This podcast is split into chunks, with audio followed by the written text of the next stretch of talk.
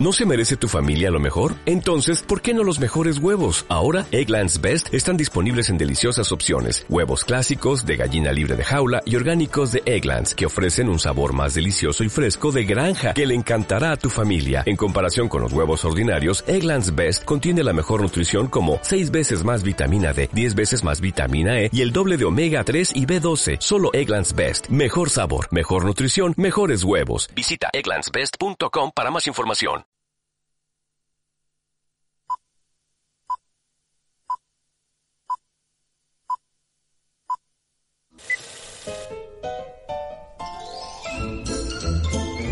Cinema para Adictos, con Miguel Ángel Vázquez, Roberto de Glané y Juan Antonio Pérez.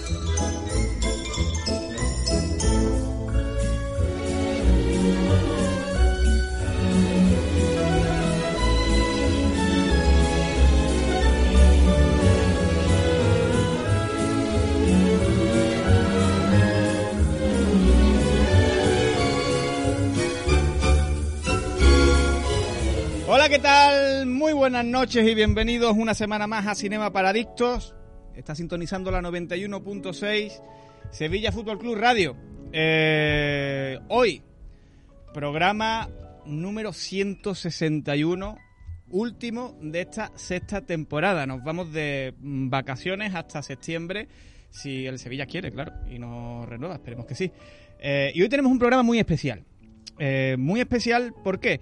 Pues porque como viene siendo habitual, eh, como programa final de temporada, vamos a hacer una recopilación de lo más relevante en el mundo del cine, las series, las plataformas, en este año, en esta temporada 2021-2022. Y vamos a coger como parámetro la temporada del programa. Es decir, en este programa empezamos, si se acuerdan ustedes, primer programa de la temporada, con el estreno de Dune, Dune, Dune, como les quieran llamar, de Denis Villeneuve hasta el día de hoy, que prontito se, se, estrena Jurassic World o el gran éxito que está teniendo Top Gun. Las películas más taquilleras, las menos taquilleras, los mayores bluffs, eh, las que han tenido más premios, las que nos han gustado pero no han tenido tanta repercusión, pues todo eso y mucho más en el día de hoy.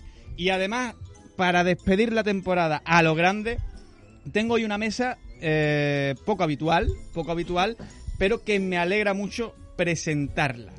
Porque a mi derecha está nada más y nada menos desde el programa de James Bond, creo que fue el último al, al que vino, uno de los grandes colaboradores casi desde el principio.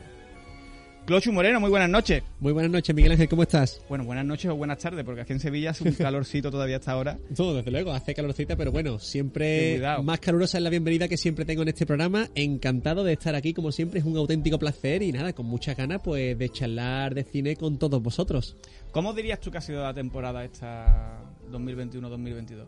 Pues oscilante oscilante. ¿eh? oscilante porque, claro, al final tenemos una producción, o sea, estamos en unos tiempos en los que la producción cinematográfica o audiovisual es tan alta que ya pues hay tantas cosas, o sea, que uno no puede estar al día de absolutamente todo. Entonces, pues bueno, uno intenta más o menos ver lo más relevante, lo, con lo que puedes hablar con otras personas y claro, pues hay de todo, es que realmente hay de todo. Por eso he dicho la palabra oscilante. Bueno, a lo mejor puede que sea que tú y yo estuviéramos un poco enfrentados en ese... En ese pues lo estaremos, en el conflicto está la base de la narrativa y de la dramaturgia. Por favor, este programa se basa en el conflicto.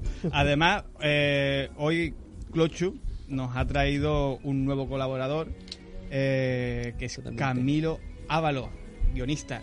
Muy buenas noches. Muy buenas noches, buenas tardes. Encantado de estar aquí. Es decir, Camilo es un pedazo de tertuliano, o sea que tenerlo aquí hoy va a ser, desde luego, muy provechoso para el programa. Eh, por favor, Camilo, que sea el primero de muchos, ¿eh? Bueno, se intentará. Claro se intentará, sí. claro que sí. Pero eh, temporada 2021-2022, ¿qué también para ti ha sido oscilante o sería Yo diría que sí, oscilante y eh, saturada. En algunos, en algunos aspectos saturada, en otros se echan de menos cosas. Eh, hay promesas, como lo que está haciendo ahora 24, que está trayendo mucho cine casi de autor, pero también blockbuster a cartelera.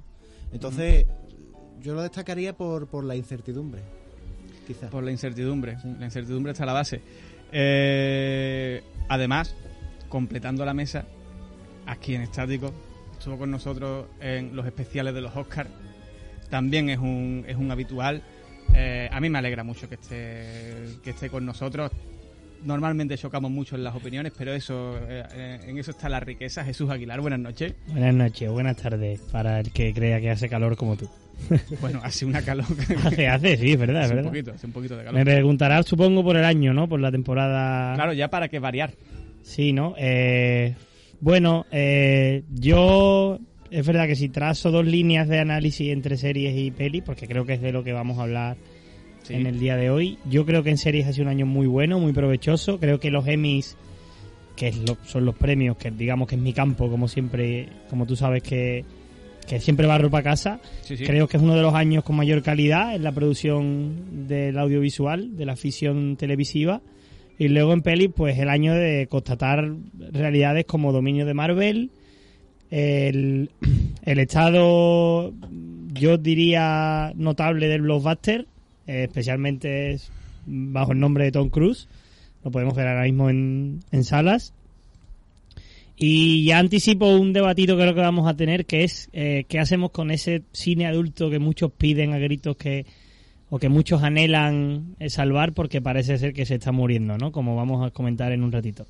Sí, sí, lo vamos a comentar. Has abierto el, has abierto el melón. Es ¿eh? que te lo he dejado Eh, clac. Claro, claro, me, me lo has dejado ahí. Mira que, mira que decía. Sabemos que el tiempo aquí se nos pasa muy rápido, que después llega la hora del cierre y nos hemos quedado a la mitad de las cosas, Eso por lo cual, cuanto antes abramos el melón, antes empezamos a comérnoslo. Estupendo. Mira, dentro de un ratito también estará con nosotros Jota, ¿eh? pero eso es dentro de un momentito. Eduardo Castro está en los mandos técnicos, así que vamos a empezar con esta tertulia. A ver si te suena esta banda sonora, Clocho.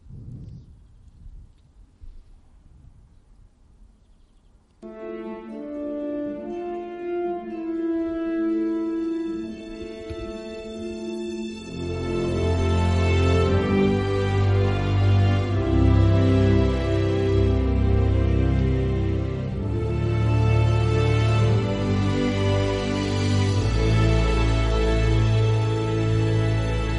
bueno, con la banda sonora de Spider-Man No Way Home era esta, ¿no? O- Esta, esta es la primera, esta es la de San Raimi, la de, bueno, la compuesta por Danny Elfman, Spider-Man 1.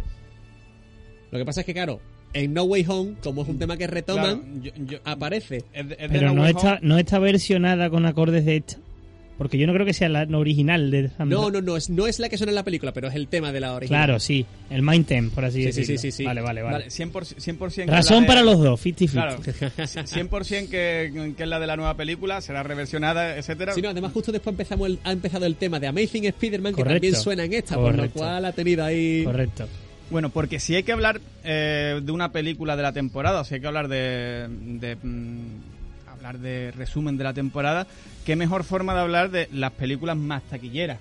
Y la reina en este caso sigue siendo, bueno, Marvel en general, ahora entrenaremos un poquito en eso, pero sobre todo es esta película de Spider-Man con, un, eh, con 1.895 millones de, de euros. Absoluta, una absoluta burrada lo que hizo, lo que hizo Spider-Man, eh, que casi fue un Mirlo Blanco. Un Mirlo Blanco, es decir, venimos de un año eh, que los cines lo ah, achacaron mucho por el tema de la pandemia, no hacían mucha taquilla, tenían muchos problemas las películas en funcionar. Por ejemplo, eh, sin ir más lejos, venía de fracasar Nolan con Tenet y todo esto y todo lo demás, ¿no? Y de repente llega Spider-Man y, y parte el melón. Y parte el melón y lleva a la gente al cine, cosa que otras producciones no habían podido hacer, o al menos de la forma de la que hizo Spider-Man hasta, hasta, hasta ese momento. Y esto se ha ido repitiendo un poco con todas las películas de Marvel. La segunda en este ranking es la última de Doctor Strange. Eh, Multiverse of Madness, eh, no llega a los mil millones. Eh, después No Time Today, de, mm, la de James Bond, eh, Batman, eh, Top Gun Ma- Maverick, que se cuela por ahí, Venom, Black Widow, Sanchi, Eternal, Doom, Uncharted, Animales Fantásticos. Y tres películas chinas que el, el mercado chino se lo está se lo está comiendo por ahí todo, ¿no? Eh, pero eso lo vamos a obviar. Eh, ¿Qué análisis hacéis de, de estos datos de, taquilla, de las películas más taquilleras de este año? Bueno, en, primera instancia que al final, pues, casi en casi todos los artes, pues siempre hay unas épocas de tendencia, ¿no? Y está claro, pues, que Marvel ha sabido hacer el cine palomitero, ha convertido el género de superhéroes en el cine, digamos, el género blockbuster, más taquillero, más mm, en fin, el que más, digamos, mueve a la gente para llevarlo porque es un cine de fácil consumo, es un cine que es espectacular visualmente, va cualquier persona que vaya al cine eh, lo va a disfrutar, va a estar entretenido, puede seguir un poquito la historia porque llevan consiguiendo un universo eh, compartido desde hace ya pues más de una década. Entonces, pues bueno, pues son unos cuantos elementos que hacen pues que la gente pues tenga ganas de ver estas películas, ¿no? Sobre todo después suscitando, en el caso de Spider-Man, suscitando ahí pues eh, una, una expectativa mucho más alta porque bueno, durante un par de años hemos tenido la expectativa, ¿saldrán los tres Spider-Man en la película? ¿Será solo uno? Estaba ahí el debate y evidentemente pues todo el mundo ha querido ir a las salas de cine para comprobarlo, ¿no? Así que... Camilo. Sí, estoy de acuerdo con Clocho, vamos, es la tendencia que ya se venía apreciando. Que eh, el cine de Marvel y sobre todo los productos de Disney, de Warner, eh, es lo que domina la sala, es lo que mm, trae el máximo reclamo para la gente hoy en día. No, yo creo que ya se está perdiendo un poco lo que es la, el concepto de película con mayúsculas que había antiguamente. Se está perdiendo la figura del actor famoso, el cabeza de cartel, el director también que, que hace su película y tú vas a verla. Entonces, pues ahora lo que se lleva precisamente, pues, o lo que la gente mira es el estudio, es la franquicia. el es- productor, ¿no? eh, Esa imagen de Kevin el- Feige, ¿no? Sí, De- el productor. No creo que la gente normal, por así decirlo, no quiero ser tampoco elitista ni mucho menos, pero no creo que la gente sepa a lo mejor quién es Kevin Feige, pero si ven Marvel o lo que sea, pues sí acuden al, al cine. Entonces, pues mm, está cambiando y la tendencia sigue estable. Lo que sí he visto este año, que me refería pues a la incertidumbre, es que bueno, parece que hay un- una fuerza opuesta, parece que se empuja por otros lados con eh, estrenos como The Northman o mucha mucho material de cartelera para estrenarse en sala que trae a 24 eh, como yo lo veo como una última no sé una última un último combate a la desesperada por, por porque haya otro tipo de cine en las salas Sin y no vayan directamente a streaming ¿sabes? Un reducto de incombustibles galos, ¿no? sí la, la resistencia. exactamente Sin No lo embargo, sé. ahora, lo, ahora lo diremos, pero de Norman, por ejemplo, se ha pegado un, Se ha pegado un batacazo, batacazo, Por eso- eh, pero, pero brutal. Una pena, por, por otra parte, ¿eh? porque lo único que evidencia, y ahora entraremos un poco más en eso, es que al final, a ver, eh, eh, para algunos es triste, para otros no. eh, Al final, las películas que llevan a la gente al cine ahora mismo son las que son, ¿no, Jesús? claro Sí, sí. eh, yo creo que es un poco a- habituarse al cambio y, y nos ha tocado vivir esa época, creo. Es un mundo dominado por la marca, por la firma, por, por la, la compañía, por así decirlo. Y me parece muy, muy acertado eso que comentas, Camilo, de, de que se está perdiendo ese, ese leading role o ese leading actor. Yo creo que el último el, el último bastión de, de, esa, de esos tiempos es DiCaprio. Quizá creo que es el hombre franquicia. Directores, yo te diría Nolan. Tarantino, Tarantino Nolan. también es el otro que iba a decir. Tom Cruise está haciendo su esfuerzo por Claro, hacer blockbusters es que ahí, al- claro, ahí- ahí es donde iba yo. Ujú. Es Claro. decir, eh, eh, y luego aparte está Tom Cruise. Porque lo de Tom Cruise, yo permitidme que, que, alu- que- que me, me desnude aquí en el ojo hacia él. Es un tío que este verano está dominando la cartelera por encima de una peli de Marvel. Es verdad que ha no ha combatido directamente en semana o en mes con Doctor Extraño en el multiverso de la locura, pero yo te digo a ti que si compite, gana. No sé por qué, pero tengo esa certeza. Pero es que el año que viene el tío vuelve con Misión Imposible. La primera parte de, de- de la última entrega. Y va a hacer lo mismo. Es decir, si Tom Cruise qui- quisiese hacer, no sé, eh, 38 secuelas de Misión Imposible y 38 secuelas de Top Gun y, y luego de repente le entra ganas a Jerry Maguire 2 y nacido el 4 de julio 2, estamos, yo estoy seguro de que Tom Cruise es un tío que lle- llenaría las salas de cine. ¿Y por qué creo que pasa esto? Es verdad que creo que es una especie de, de mm, bueno, no sé, de virus, bueno, virus, ¿no? de idea como sugestionada desde América, pero creo que es un tío que se desvive por la industria, creo que es un tío que, que cuida las salas, que la... la es decir, no, no sé si sabéis, no las habéis ido a ver, no sé si en Sevilla ha pasado, me consta que en algunos cines sí, cuando tú vas a ver Top Gun hay un mensaje de Tom Cruise antes de la peli. Ahora, imagínate que vayas a verla, que hemos hecho una peli para que la disfrutéis, no sé qué. Hostia, eso te saca una sonrisa, tío. Independientemente de lo que te parezca la peli, yo creo que el detalle de acordarse de ti en estos tiempos, me parece que es un tío que entiende perfectamente el cine como un espectador, que, que, que lo, que lo vive, lo, no sé, lo tiene interiorizado, lo cuida, lo mima. y, y eso al final da réditos en, en cartelera, creo. Mira, a colación con lo que estás diciendo, ahora mismo tenemos una cosa de la que hablaremos luego, que es el debate entre salas de cine versus plataformas de streaming. Eh, en los últimos años se está consumiendo muchísimo material audiovisual en un móvil, en un ordenador, en una tablet, ¿no? Con las plataformas de streaming. Entonces, pues, la apuesta de Tom Cruise y por muchas de estas películas es hacer algo que merezca la pena verse en gran pantalla. Claro. En este sentido, Tom Cruise porque está diciendo, oye, pues yo lo que haga lo quiero hacer de verdad. De hecho, hace poco Nolan ha dicho en una entrevista que a él, a, a la hora de hacer una película, le gusta que hacer efectos prácticos evitar el ordenador porque dice, tú subconscientemente eres capaz de notar cuando un efecto es de mentira y cuando es de verdad. Claro. Y Tom Cruise es de esa escuela también de decir, no, mira, vamos a hacer las cosas y ahora, todavía no he visto Top Gun Maverick, pero este tío sé que ha puesto los aviones en el aire. Y tú poner a volar F-18 y grabarlos con cámaras incorporadas en los aviones. Claro. Mira, yo que soy, eh, en mi punto soy un amante de, de lo que es todo el material bélico este, pues verlo en acción y poder verlo en una pantalla grande es una cosa por la que yo estoy dispuesto a pagar una entrada. Y ya no, y ya no solo, perdona, recursos económicos. Entrenar a tu reparto tres meses con, Claro. con entrenamiento bajo agua, ponerlos a pilotar, entrenamientos con, con militares de la aviación. No sé, me recuerda mucho a, a Nolan cuando se gastó 90 millones en estrellar un Boeing 747 en un aeropuerto y lo hizo de verdad. O, por ejemplo, incluso tirando a Marvel, ¿eh? que, que- que es como un poco el enemigo dentro de casa. Yo hablo por- porque es mi actor favorito. Christian Bale dijo que si él hacía de Gore, el dios carnicero, era sin CGI. El maquillaje, si quieres un poquito de prótesis en los dientes, pero yo no quiero pantallas Claro. verdes ni croma. Y ahí lo tienes, que creo que tú ves el tráiler y da la sensación de cuando sale Christian Bale que es otra película. Entonces creo que por ahí un poco por el, por el abrazo al espectador que anhela un poco de...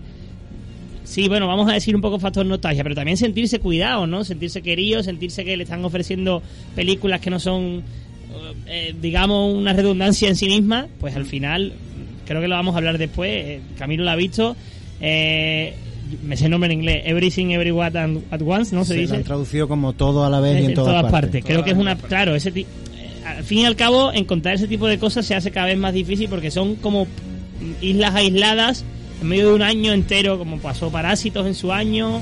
En fin, es muy difícil que eso, que eso se encuentre. Entonces hay que abrazar a las figuras grandes que cuidan el cine. sean grandes películas que a lo mejor funcionen, ¿no? Claro, claro, exactamente. Hoy- Yo esto lo digo mucho, ¿no? Que a mí me costaría mucho ver hoy en día un, un Forrest Gump que funcione en taquilla como funciona en su época, ¿no? Un Eso, Area eso no va a pasar, ¿no? eso no va a pasar. Películas que, mm, Eso bueno, no va a pasar. o, o Easy Rider de Dennis Hooper o Bonnie and Clyde o cualquier tipo que hay de un esto, ¿no? componente también de esas No. películas que es la accesibilidad. Eran accesibles para todo el mundo, por lo menos intentaban serlo. El cine de Spielberg siempre ha sido dirigido a todo el mundo, ¿no? O incluso las pelis de Scorsese también, aunque era para que todo el mundo fuera al cine a verlo. Y, por ejemplo, el hombre, el hombre del norte o esta de todo a la vez y en todas partes, no diría yo que son tan accesibles. Yo creo que están más cortadas generacionalmente. Y, y- y es curioso porque en El Hombre del Norte, perdona que termine de puntualizar, eh, eh, Robert Eggers dijo en una entrevista que él eh, eh, jamás volvería a trabajar por encargo porque dijo que la labor era titánica Claro. y que acabó quemadísimo. Es no decir, me volváis a llamar más. Claro, si un tío autoral como es él, que tiene clara su mirada, su estilo, su, su autoría, por así decirlo, está cansado de trabajar por encargo, imagínate cualquiera, ¿no? Claro. Eh, Juan Pérez J, ¿crees que está muriendo el cine adulto? ¿Qué tal, chicos? ¿Cómo estáis? Buenas noches. buenas. ¿Qué placer escucharos después de 18 minutos al teléfono. Es un placer. Perdona, es que, es que, es que no, no, no, no- no veía la ocasión, que quería que tu entrada fuera, fuera triunfal, Jota. Muy buenas noches, ¿qué tal? Buenas noches, chicos. ¿Qué tal? Pues la verdad es que con muchas ganas del debate y además veo que somos muchos, lo cual puede generar un poco opiniones diversas, ¿no? O sea, yo eh, mm, podemos estar de acuerdo en que el cine a lo mejor no está en un momento dulce, pero solo echándole un vistazo al presupuesto y a la recaudación del top 10, en el que se dobla y en muchos casos se triplica el beneficio que se sale que se saca de determinadas películas, podemos estar de acuerdo de que aunque hay un bache bastante claro, eh, el beneficio sigue estando ahí, en películas que se centran en el estreno directo. Otra cosa es que hablemos de Spielberg, Scorsese, como estabais mencionando, pero es que ellos, por ejemplo, han decidido ir directamente a plataformas. Veremos qué hace Tarantino con su próxima película, que yo creo que es el gran nombre que queda pendiente eh, para llevarnos directamente a plataformas o quedarse en el cine, pero en el cine español, por ejemplo, Alcarrás acaba de conseguir colocarse con casi dos millones de euros eh, como la película española más fuerte del año, con la abuela, que está también en los dos millones. No me parece una mala cifra. Obviamente, ¿con qué comparamos? Tenemos que tener en cuenta el sistema en el que estamos, el crecimiento de las plataformas Pero yo no creo que estemos en un mal momento. Sí creo que tenemos que saber recuperarnos en cuanto a lanzar a la gente a las salas, pero también creo que eh, hay determinadas lecturas de cómo el cine está funcionando y el reestreno de Morbius esta semana, que ha sido un, un espanto, habla de cómo se está moviendo el cine, es decir, también hay malas decisiones alrededor de la prueba y el error de películas que llevan muchísimo tiempo ya estrenadas. Es decir, yo quiero ser optimista porque siendo conscientes de que la gente en general está yendo menos al cine, las cifras de las grandes películas están siendo buenas. Es decir, lo que se proyecta como algo grande funciona. Películas pequeñitas como Alcarrás, como La Abuela, en el cine más español, por cerrarnos un poco a lo nuestro, también están funcionando. Es decir, mm, no todo es Marvel, para que nos hagamos a la idea. Sí es verdad que casi todos son secuelas o casi todos son nombres importantes, pero yo creo que ahí hay, hay una pequeña ventana donde más allá del, del, del ascenso de las plataformas, que no es todo tal, y podríamos analizar los cambios que va a hacer Netflix para dejar de hacer determinadas superproducciones, creo que sí hay un, un halo de esperanza para que creemos que todo va bien, o que puede ir. Sí, pero vamos, los cambios de Netflix, esto yo creo que lo llevamos vaticinando un tiempo que lo que, que era insostenible, lo que estaba haciendo Netflix Mm. eh, por buscar el Oscar, realmente, porque Sí, es, sí. lo, es lo que estaba haciendo. Es su obsesión mayor, en algún claro. momento tenía, tenía que quebrar ese, Ajá. ese hucha donde echaba tantísimo dinero para hacer producciones eh, impensables. Aún así, Jota, mira, mm, al hilo que de lo que estás diciendo, y aquí ya entramos un poco en, en lo de mm, cine versus plataformas, a ver qué es lo que a ti te parece, y después ya entramos un poco con la serie. Eh, yo sí que veo, sí es cierto que eh, se- las películas que tienen mucha taquilla recaudan muchísimo dinero, pero no hay tanta variedad. Es decir, eh, cuando tú te pones a ver las películas que realmente son rentables en los cines, en las grandes pantallas, son películas que al final son o, o grandes franquicias, o son de Marvel, o son películas que apelan a la nostalgia, que son un remake que de repente te funciona, pero películas realmente originales, es decir, esa capacidad de producir eh, películas de presupuesto medio que sean rentables, eso se ha perdido. Esa clase de películas a día de hoy o la encontramos en, o son una suerte de plataforma, o, o- o se la pegan en cine y de repente en plataforma encuentran una segunda vida, o, pero desde luego en el cine no están. Y lo que. Pero, pero ¿a qué pelis vamos? Es que tú has puesto antes ejemplos de películas eh, como la peli de Tom Hanks, a la que has mencionado, que no recuerdo cuál Forrest era, ¿cuál has mencionado. Forrest no fue barata en su momento. O sea, yo no. sé Fue- qué fue- consideras tú fue un hoy una medio, película media. Claro, pero de Northman, por ejemplo, que lo estamos poniendo como ejemplo de algo que ha funcionado fatal en taquilla, cuesta 90 millones de dólares. Presupuesto medio. Yo no sé, y, y ha sido un fracaso. Si es un presupuesto medio, eh, Sony, que ha ganado 400 millones, ha costado 90. Es un presupuesto medio. Sí. Eh, The Lost City ha costado 74 millones y ha generado más del doble. Mm, Muerte en el Nilo vale 90, lo mismo que ha costado de Northman. Y ha ganado más de 200. Entonces, quiero decir, la perspectiva de éxito no puede ser solamente la peli más sonada del año, sino el general. Y yo estoy hablando ahora mismo del top 15. Eh, he dicho algunos nombres, pero, mm, o sea, no quiero ser tan catastrofista como se está diciendo en los últimos meses.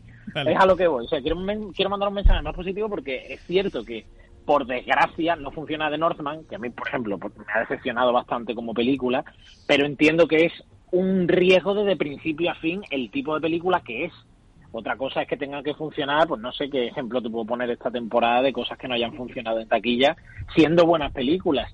Pero es que a día de hoy es muy difícil porque hay muchísimas películas que tenemos directamente en plataforma y por lo que la gente no necesita ir al cine. Incluso películas de acción, que son las que muchas veces nos han llenado más, eh, nos han llevado más a ir a los cines. Pero bueno, es que es un debate muy difícil. Yo me voy a, a- a Ambulance, por ejemplo, de Michael Bay. A mí es una peli que me flipó. Costó 40 millones, que a mí me parece, para ser una peli de Michael Bay, ¿eh? que Michael Bay es una, es un amante de las explosiones y de y la peli hizo 33. Y en el cine habíamos tres el día que, que yo fui a verla. Es decir, eh, creo que en el análisis plataformas eh, versus cine, creo que hay un componente eh, que genera una desventaja crucial para los cines, que es que la peli que no ves en el cine, por ejemplo, en Warner, sabes que la tienes en 45 días en HBO. A mí me ha pasado eso con Animales Fantásticos, la tercera. Sí, sí, sí. Yo Pero no he ¿qué ido... ha pasado con Ambulance? Ambulance ha ido directamente a Claro, a es- semanas. exacto, es lo que quiero, es lo que quiero señalar, que, que, que tú tengas la certeza de que esa peli la vas a ver en menos de tres meses en tu casa, y si la peli no te llama tanto la atención, al final no vas, tío. Y eso es un condicionante, tú te autosugestionas al fin y al cabo. Yo creo que ese análisis hay que hacerlo y las plataformas le hacen un flaco favor al cine. Las que aguantan son pues las pelis eventos al fin y al cabo. Por eso me refería con tanto entusiasmo y con tanta alabanza a la figura de Tom Cruise, porque es un tío que se preocupa porque vayas al cine, igual que Nolan en su momento, o, o, por ejemplo, eh, no sé si habéis leído hace poco entrevista de Austin Butler, el chico que va a ser de Elvis Presley, ese chico está obsesionado con que lo vean y que el tío se ha dado... Me, me recuerda a Taro Egerton, que siempre lo digo por Rocketman, que al final acabó muriendo el pobre en la orilla y no lo nominaron, pero no sé, a mí ese tipo de declaraciones pues me esperanzan como espectador porque se preocupan por mí porque disfrute de la experiencia, que al fin y al cabo creo que es lo que es la sala de cine, una Sí, experiencia... yo estoy, estoy de acuerdo contigo, Jesús, pero es que a veces estamos criticando al cine con el ejercicio de ir a las salas de cine, porque las plataformas también hacen mucho por el cine. O sea, eh, Claro. tenemos que entenderlo de esa perspectiva. Coda no es Coda sin que Apple la compre, la compre este año. Claro, no estoy claro. hablando de, de comprar una película para hacerla, sino Pe- de darle el valor para colocarla en su sitio muchas veces. Las plataformas también tienen bastante. Claro, ¿no? Y, y también, un- ahora que has roto un- una lanza en favor de ella, yo, por ejemplo, también las defiendo de cara a que son las únicas que están financiando a autores, pues bueno, que tienen cierto nombre ya y que piden una cantidad, a mi gusto, desorbitada, pero bueno, son sus películas. Eh, en la única que le ha dado 200 millones a Scorsese por hacer su proyecto soñado, que era The Irishman, fue Netflix. La única que ha financiado la última peli de Scorsese, porque The Irishman fue un fracaso, ha sido Apple. es decir, o, o Man, o, la- claro, las pla- plataformas, sí. al fin y al cabo, ahí tienen un nicho económico que yo no sé hasta cuándo es sostenible, porque con Netflix ya hemos visto que eso iba a quebrar por algún lado y tenían que hacer una reforma económica y una reforma eh, de su, digamos, su organigrama institucional a la hora de repartir gastos y, y, y de nivelar costes de producción, pero es verdad que las plataformas, teniendo sus puntos buenos, creo que tampoco es eh, incorrecto decir que de cara a que la gente vaya al cine, condicionan para mal. Creo que eso es bastante evidente. Totalmente. A ver, porque se bifurca. Es una, Sí, es una- claro. es una separación. Antes solo estaba la opción de ver, si querías una película de estreno, ir al cine, ahora la puedes ver en tu casa Exacto. estar en una plataforma de streaming. Pero al final también es que todos los medios se van adaptando. O sea, estamos en un punto, gracias a Internet, que cada vez todo lo que consumimos es cada vez más cómodo, ¿no? Amazon te trae las cosas a casa, Netflix, la serie- la, la plataforma de streaming te trae las series a casa, las compras ya te las llevan a casa, o sea... Todo está una tendencia a la comodidad, a hacerlo todo sin que tú te tengas que mover. Entonces- domesticado, sí. Claro. Entonces, pues evidentemente hay una fuerza ahí, pero por otro lado el cine está respondiendo, como hemos dicho antes, con Tom Cruise, con películas que están ofreciendo algo que verlo en una pantalla chica, pues a lo mejor no se disfruta tanto. Yo creo que esa es la apuesta que está tomando el cine ahora mismo. Yo personalmente lo veo bien, porque yo soy de la opinión, yo personalmente, Clochu, de que si voy al cine yo quiero la pantalla la más grande posible. Siempre que puedo voy a la pantalla más grande posible y quiero verlo todo en grande. Y si es algo que me va a ofrecer un espectáculo digno de ver, pues lo veo. Aunque también si es una película intimista la veo también en el cine. O sea, por eso, en fin, Claro, la sala a mí me encanta, pero por supuesto. Eh, Camilo. No tengo nada que añadir. La verdad. Vale, eh, pues pasamos si queréis. Mira, es que, porque nos ha comido todo el tiempo, vamos a pasar a, la, a, la- a las series más importantes. Y Venga. cuando hablamos de las series más importantes de esta, de esta temporada, hay una de ellas que ha sido la reina de la reina. Ya abrió la veda Parásitos por la, core, la core- coreamanía esta que, que se está implantando y que cada vez vemos más productos surcoreanos. los cadramas, como lo llaman ellos. Los cadramas. efectivamente, efectivamente. pues bueno, pues Netflix eh, de repente eh, te planta una serie como es el Además, sin ninguna promoción, sin ¿eh? ninguna promoción. Sí, sí. Es que un- fue un- increíble. Un, día aparece en el catálogo Tremendo. el juego del calamar. Uy, eh, esto, esto qué es lo que Tremendo. es, señor. Que además yo recuerdo que el día que se estrenó eh, yo eh, la vi ahí, empecé a verla, la dejé, digo, la veré más tarde. Digo, y, de y a los dos días creo que Empezó estaba todo Twitter el arder. Sí, sí, sí, sí. Twitter arder eh, fue un efecto dominó Increíble. brutal, Increíble. un fenómeno de masa. eh, el juego del calamar. Lo más visto en Netflix, eh, yo creo que lo más visto de, la, de, de toda la temporada en series, y eso que en series podemos hablar mucho de toda esta ristra de, de series que está sacando Disney Plus, con todas las series de Marvel, que ahora si quiere hablamos, hablamos de cada una de ellas, con todas las series de Star Wars, etcétera. Eh, Disney Plus yo creo que va a ser que lo tiene todo muy bien ideado, muy bien atado para, para atrapar al espectador tanto por vía eh, cines como por vía plataformas, como por series, como por por, um, por, por su propia plataforma en, en, en películas. Lo tiene todo muy bien i- ideado. Y después por ahí están también HBO, que tiene sus series de nicho, pero de muchísima calidad. Y, y Apple, que ojito lo que trae Apple, que sé que no es una plataforma que está, mm, que está pegando mucho, pero, pero las series son muy buenas. Yo he estado Eh, trabajando para Apple hace dos semanas. Hace dos semanas, ¿verdad, Conchu? Con, con Kariyoshi Fukunaga. Exactamente. Hostia. Hostia. nada nada sale, sale poco caro ese nombre ahora, ¿eh? Exactamente, exactamente. Se quitó el tío de en medio los Qué- últimos tres días. Qué barbaridad. No digamos nada que pueda comprometer a... No, no digo nada. Además, yo, le- yo le caí en gracia a ese hombre, así que... Así que no hay nada que decir. Oye, chicos, el, el juego del calamar. Eh... Camilo, dale al juego del calamar. Es Venga. que yo no la he visto, Ah, ¿tú tío. no la has visto? Yo Vale. he visto el primer capítulo nada más. Ajá. Y me dio pereza y no seguí viéndola. Ah, bueno, está, pues- Yo tengo que decir del juego del calamar, a ver, es una serie atractiva, es atractiva, tanto la fotografía, lo que te cuenta la historia, no quiero entrar en mucho detalle por si alguien aún no la ha visto, es muy llamativa. Como Camilo. Tiene un gancho, tiene un gancho que dices tú, pero sí es verdad que después cuando la, cuando la terminé dije, oye, en fin, puedo entender el revuelo, puedo entender que para un público general eh, lo hayan consumido rápidamente, que haya creado mucha, mucha sensación, pero la serie tampoco es para tanto. O sea, la serie tampoco es para tanto. eh, muchas veces va a lo fácil. Está claro que a veces te presenta situaciones muy chulas, pero muchas veces también se pierde dentro de su propio drama, que muchas veces no va a ningún lado. Y al final terminas de ver la serie, o por lo menos yo terminé de verla, y tampoco me queda especialmente claro qué me quería contar, porque parece que va en una dirección muy concreta, pero con el último capítulo que siempre les gusta, pues bueno, dejarlo un poquito al aire, porque claro, siempre ahí está la posibilidad de la segunda temporada. Que la va a y, ver. se- y no, ya está, está claro que la va a ver. Si, a ver, si es la serie más vista de Netflix, ha generado, a Netflix ha generado directamente, creo que han sido más de 170 millones de dólares. Que para una serie, que no es como el cine que tú puedes mirarlo en taquilla, sino que es una generación de dinero un poquito más mm, bursátil, pues, han sido 170, o sea, ha sido una- unas ganancias para Netflix brutales. Eh, pero claro, mm, a lo que voy, termin- terminé de ver el último capítulo y dije, bueno, no tengo claro del todo qué me ha querido contar. Ha tenido cosas muy chulas, pero otras cosas que, en fin, que no me ha funcionado tanto y también muchas veces, como ocurre muchas de estas series, que quieren estirar el chicle. Y Mm. te empiezan a meter sus tramitas que no te llevan a ningún lado y, bueno, eso Ah. digo de momento. A mí, a mí me pareció, eh, ante todo, una serie muy inteligente. ¿Por qué es inteligente? Primero porque creo que es una premisa muy atractiva, como has dicho, pero especialmente para un público muy generacional. Creo que se identificaron muchos jóvenes, de hecho el target principal de la serie, la que la recomendó por así decirlo, eran chavales de 20, 25, 30 incluso. Luego creo que es una serie que mide muy, muy bien sus golpes fuertes. Es decir, tú estás viendo el primer episodio, está pasando normal, juego, te recuerda un poco a Hunger Games, Battle Royale, no sé qué, no sé cuánto, distopía, ¡pum! Violencia descarnada en un momento. Y dices, hostia, que estoy viendo? Entonces, eso se va repitiendo a lo largo de la serie, luego es verdad que tú, bueno, pues ya a lo largo, como cualquier producto con desarrollo, al final te vas encariñando de ciertos personajes, que si Oyeon, que es, hay que decirlo, es una institución ahora mismo en Asia, la, la actriz que hace un poco, la, la chica referente, que no recuerdo el nombre porque los actores allí en la, en la serie van por, por un número. número, claro, por el número de prisioneros, digamos.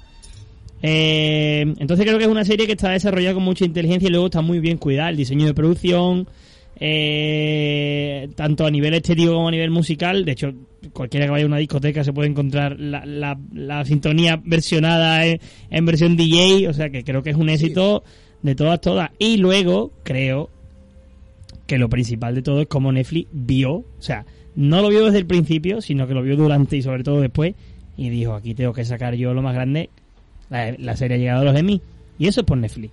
Eso no es solamente porque la serie tenga un tirón y guste mucho, porque series que gustan mucho hay, hay apuñados que no llegan a los Emmy. La serie que llegan a los Emmy porque hay una campaña detrás, porque hay un dinero invertido, Pero como con todos los premios un poquito claro, relevantes. O sea, pero hay una no, claro, para mí series es mucho más difícil porque creo que series hay, o, o digamos, no digo que hay más producción de, de series que de pelis, pero es verdad que las pelis son más difíciles de meter en unos premios por el hecho de su de su continuación, de su duración, de, de lo que duran los episodios, no es una peli que la ves en una hora y media, dos, dos horas y media, las pelis tienen 12, 8 capítulos, lo que sea, eh, y creo que Netflix fue muy, muy, muy inteligente y de hecho ya están haciendo carrera los actores. La Joyeón, esta, la actriz de... Es que no recuerdo el apellido, yo sé que se llama Joyeón.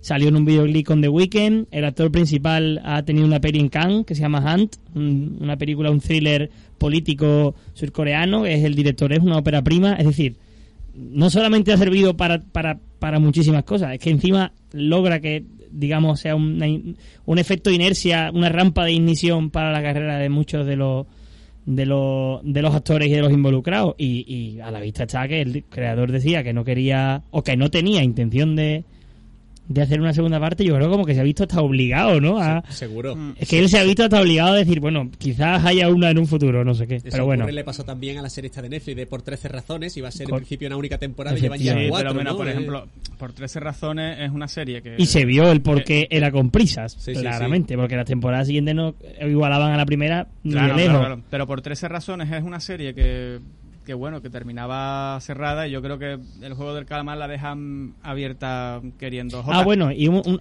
una última cosa. Yo creo que es claramente, de- o al menos se, se percibir de qué va, creo que al final es una crítica social, pobres contra ricos, Sí, y sí, creo no. que al final queda ahí. A ver, está claro que la visión, la lectura que tiene la serie es esa, pero yo me refiero la historia en sí, lo que es el guion, el propio guion de la, de la, de la serie, lo que te está costando la historia directamente. Es lo que a mí ese final me dejó un poquito como, vale, que me dejó con dudas. Supongo que es jugar con la soledad de las personas, también puede ser. Sí. Es accesible y es efectiva. O sea, yo creo que. mm, Y, y además.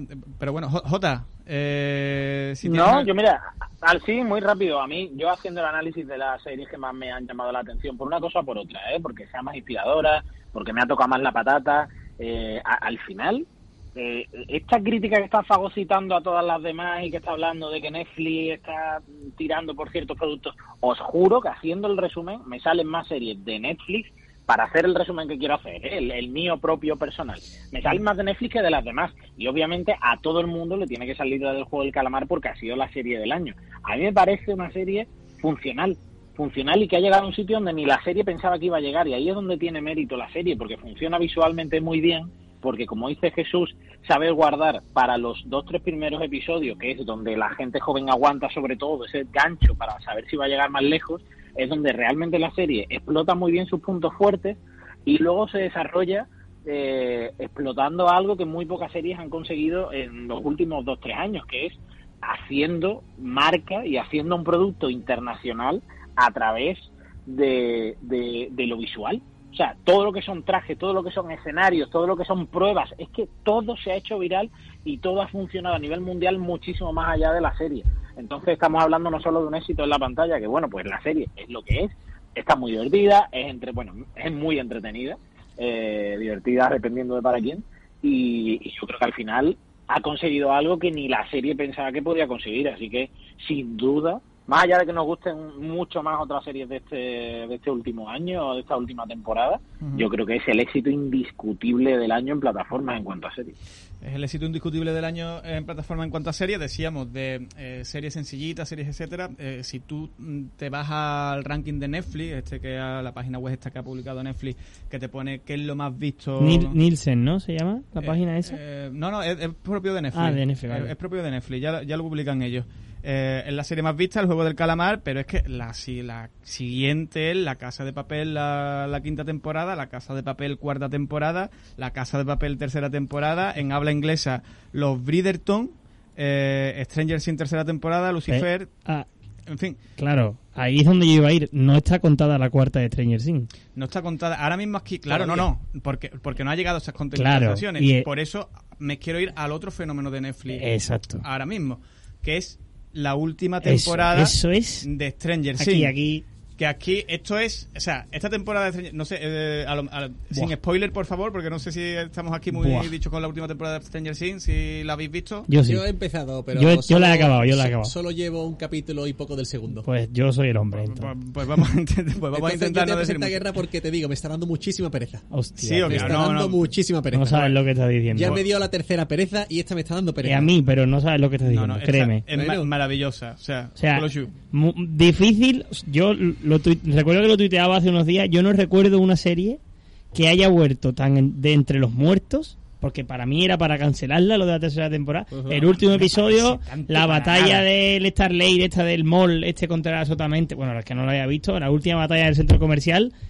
Pero lo de la cuarta temporada, el cuarto episodio de la cuarta temporada, eso, eso es de un nivel ya de guion, de producción, de, de cómo se trabaja el drama, de lo, de lo interiorizado que están los personajes, la mejora que tienen en evolución a la madurez de los propios actores, la música, la ambientación, la oscuridad con sentido, no con una, con una intención puramente de postureo. No sé. La mezcla de género. A mí me parece absolutamente. Y luego es terrorífica, pero terrorífica en el. Te está hablando una persona muy asustadiza Sí, sí, sí. que no aguanta cine de terror porque soy capaz. Me asusto con Midsommar. Que quede claro, que como soy yo, cómo es mi nivel de. mi umbral de miedo. Y yo, el villano de esta temporada, el villano es una cosa fascinante. Yo de verdad que creo que Pero Stranger- te cierra con las otras temporadas porque yo una cosa he visto en Stranger Things es que realmente sí, Sí, pasan cierra. cosas rayas, cosas raras, ¿no? Vaya, yo te diría, pero yo te diría que lo- conexión entre unas temporadas con Lo- otras. los últimos 30 segundos del último episodio del volumen 1 de la cuarta temporada, por, estoy, parece que estoy diciendo lo de los hermanos Marx, eh, para mí es la, de las mejores conclusiones, sin ser la conclusión de la serie, obviamente, que hay en Stranger Things. Es decir, el- la explicación absoluta del origen del villano de esta temporada y luego cómo conecta con todas y cada una de las... Vale. Ah, Desde, luego, desde luego la estás vendiendo muy bien. Eso- Yo es, de verdad, te lo es digo. innegable, pasa ya te digo. Yo el primer capítulo me ha costado. Además, solo a priori, cuando dices cada capítulo es una hora y veinte, y ves el primer capítulo, y realmente dura una hora y veinte, porque les gusta tirar las cositas. No, no, pero- Y hay no, alguno o sea, que dura más, ¿eh? No, yo sé que duran más, Aquí pero... tiene su porqué, ¿eh? Para mí está justificado. A ver, pero por lo menos en el primer capítulo no. Porque yo, vamos a jugar baloncesto, venga, salen poquito a poco, un discursito, cantamos el himno americano, alguien se, ro- se rasca la rodilla. Es como, tío, 10 Pero y el- minutos, 10 minutos y aquí no está pasando nada. Pe- pero ¿y el cliffhanger? ¿Eh?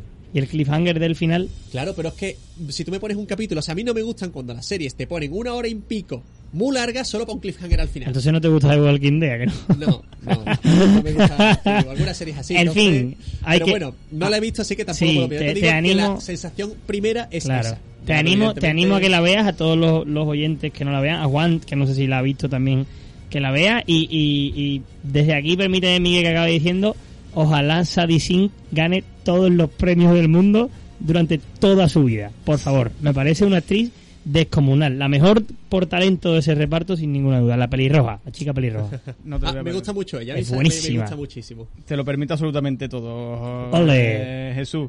Eh, Jota, ¿algo de qué decir de Stranger Things?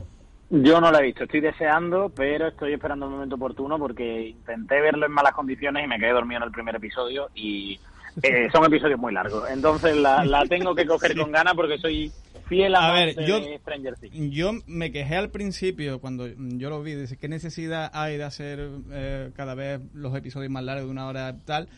Pero mm, merece merece mucho la pena. ¿eh? Eh, esta temporada está muy bien construida. lo- las cuatro grandes ramas argumentales o hilos de historia que, que- que transcurren en paralelo están muy bien desarrollados y a la a su vez está muy bien desarrollado todo cómo se desarrollan todos los personajes a mí me parece maravillosa. Otra serie maravillosa, que también lo petó en su día. Todos cantamos la canción de Imagine Dragon. De hecho, a día de hoy sigue sonando en la radio fórmula. De las mejores series de animación, si no la mejor serie de animación que yo he visto jamás.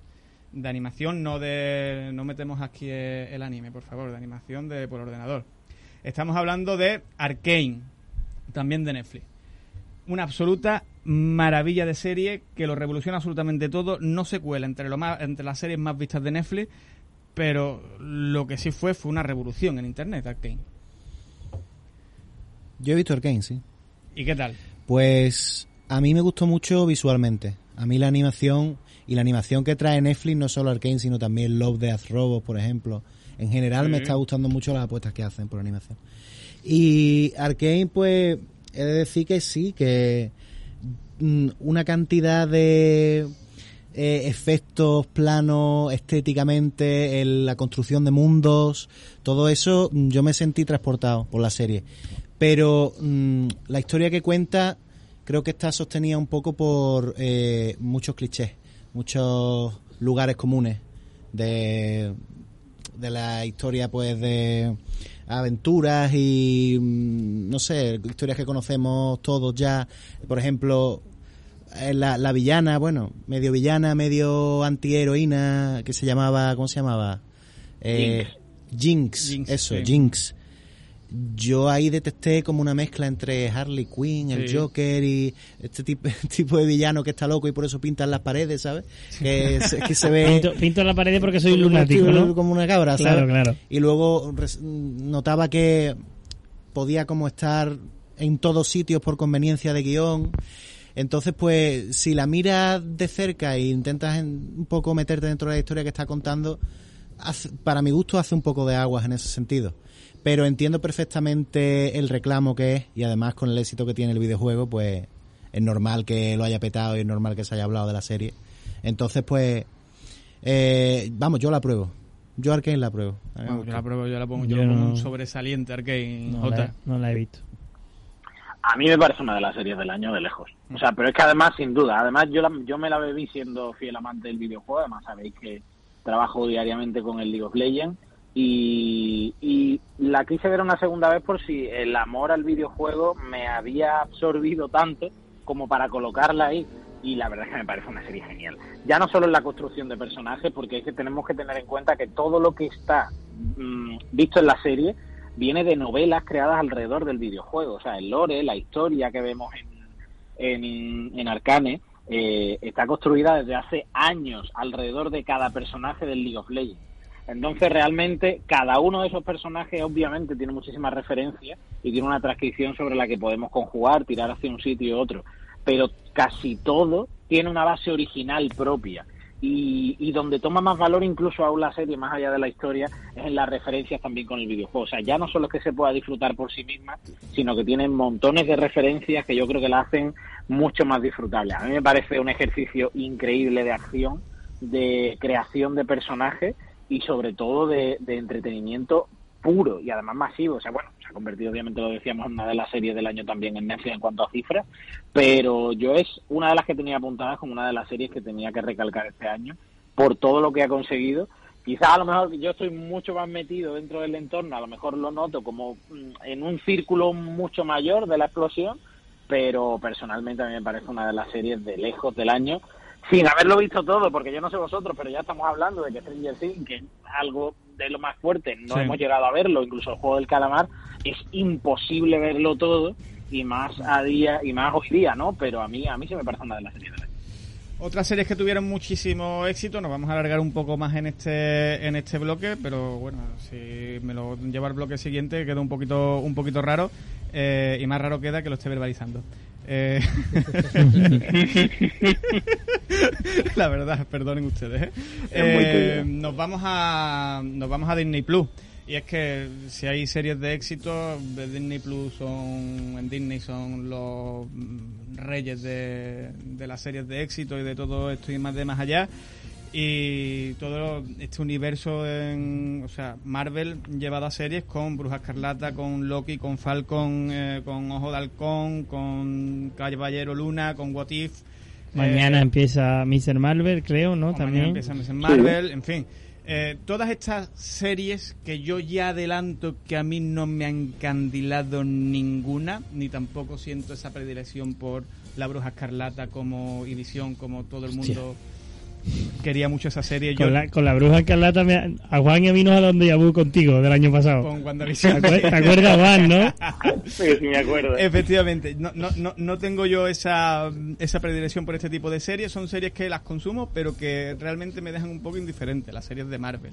Eh, por ahí tengo que decir. Al contrario, a lo mejor que películas como Doctor Strange o Spider-Man, que sí las disfruto un poco más, yo con las series me quedo un poco más frío. Clocho. Ya somos dos porque yo ni siquiera las he visto. Ah, vale, No estupendo. no, es que no me han... Mira, por un lado, sé que es verdad que yo este último año he estado trabajando muchísimo, entonces pues no he tenido tiempo. He consumido menos cine del que me habría gustado y por supuesto series, al final series se requiere una inversión de tiempo que es difícil de, de llevar. Pero sí es verdad que, claro, en este momento en el que estamos, que Marvel ha creado su universo cinematográfico, cada vez pues está metiendo más cosas, más cosas, que te lo venden como que es ultra necesario para entenderlo todo, y no lo es. Porque That's yo right. vi Doctor Extraño y no me ha hecho falta ver WandaVision para entender Doctor Extraño, no me ha hecho falta. Sí. Eh, al final nuestra serie, pues las quiere, evidentemente, si tiene ganas de verlas, las va a ver, pero que no son imprescindibles, no, no es una cosa estrictamente necesaria. Mientras no sea necesario y teniendo poco tiempo, pues oye, al Claro. final el tiempo hay que hay que organizárselo de alguna forma. Entonces, pues yo estas series he, he optado pues por no verlas porque tampoco me llaman en exceso la atención, ¿no? no voy a decir que yo soy un viejo, pero creo que empieza a ser lo suficientemente mayor para decir que mis superhéroes han estado en la primera, segunda, tercera fase de Marvel. Ya estos nuevos, que siguen estando guays, evidentemente, y los están construyendo muy bien, pero no son los míos, no me llaman tanto. Entonces yo personalmente, pues, si me los pierdo, tampoco es- me está doliendo, ¿me explico? El, el problema es que te enteres de lo que pasa después en las películas, porque muchas veces va muy, va muy relacionado. Yo, yo ahora que lo pienso, creo que de esta última temporada solo he visto Loki. ¿Loki es de esta última Sí, temporada? sí. Pues Que a mí me parece de las mejores, para mí, ¿eh? Yo creo que sí. Lo que pasa es que al final creo que da una bajona.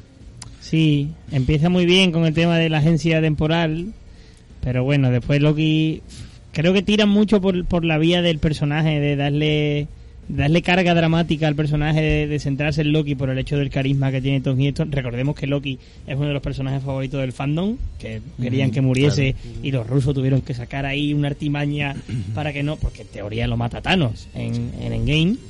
Eh, pero bueno, sí, a mí la serie me parece que tiene encanto. Te presenta a uno de los villanos principales de la fase, yo no sé si diría 5 o Ya es 4. como las olas del COVID, ya hemos perdido la cuenta. Claro, creo que es la quinta, que, va a ser el malo de Ant-Man eh, and the Wasp en Quantumania, que se llama la tercera parte de Ant-Man.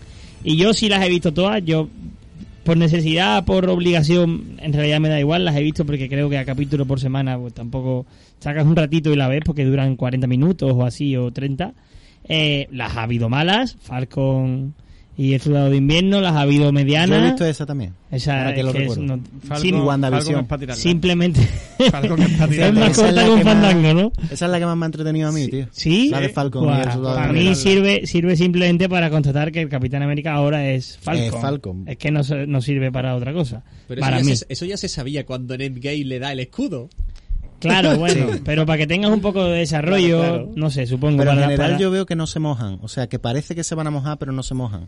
Hay como una promesa inicial en esta serie de- te- te- que te- no termina de cuajar. Te, te lo queremos vender, pero cuando lo mejor de la serie es Emo, que sale en un capítulo bailando, o sea, que lo mejor de la serie es un personaje bailando. Brühl, claro. eh, eh, eh, Yo- Y, lo- y los secundarios también son más potentes muchas veces que los principales. Eso es un motivo común que he ido encontrando en esta Yo, serie. yo creo que, el, que al final es donde iba un poco mi punto, porque quería dar un repasito así de todas, una pincelada. Quería decir que WandaVision me parece formidable, especialmente por Elizabeth Olsen, que creo que está en estado de gracia, como pudimos ver en, en Doctor Extraño en el multiverso de la locura. Y Caballero Luna, que es mi favorita, me parece flipante. No sé si por la temática egipcia y por el tema de los dioses, me gustó muchísimo.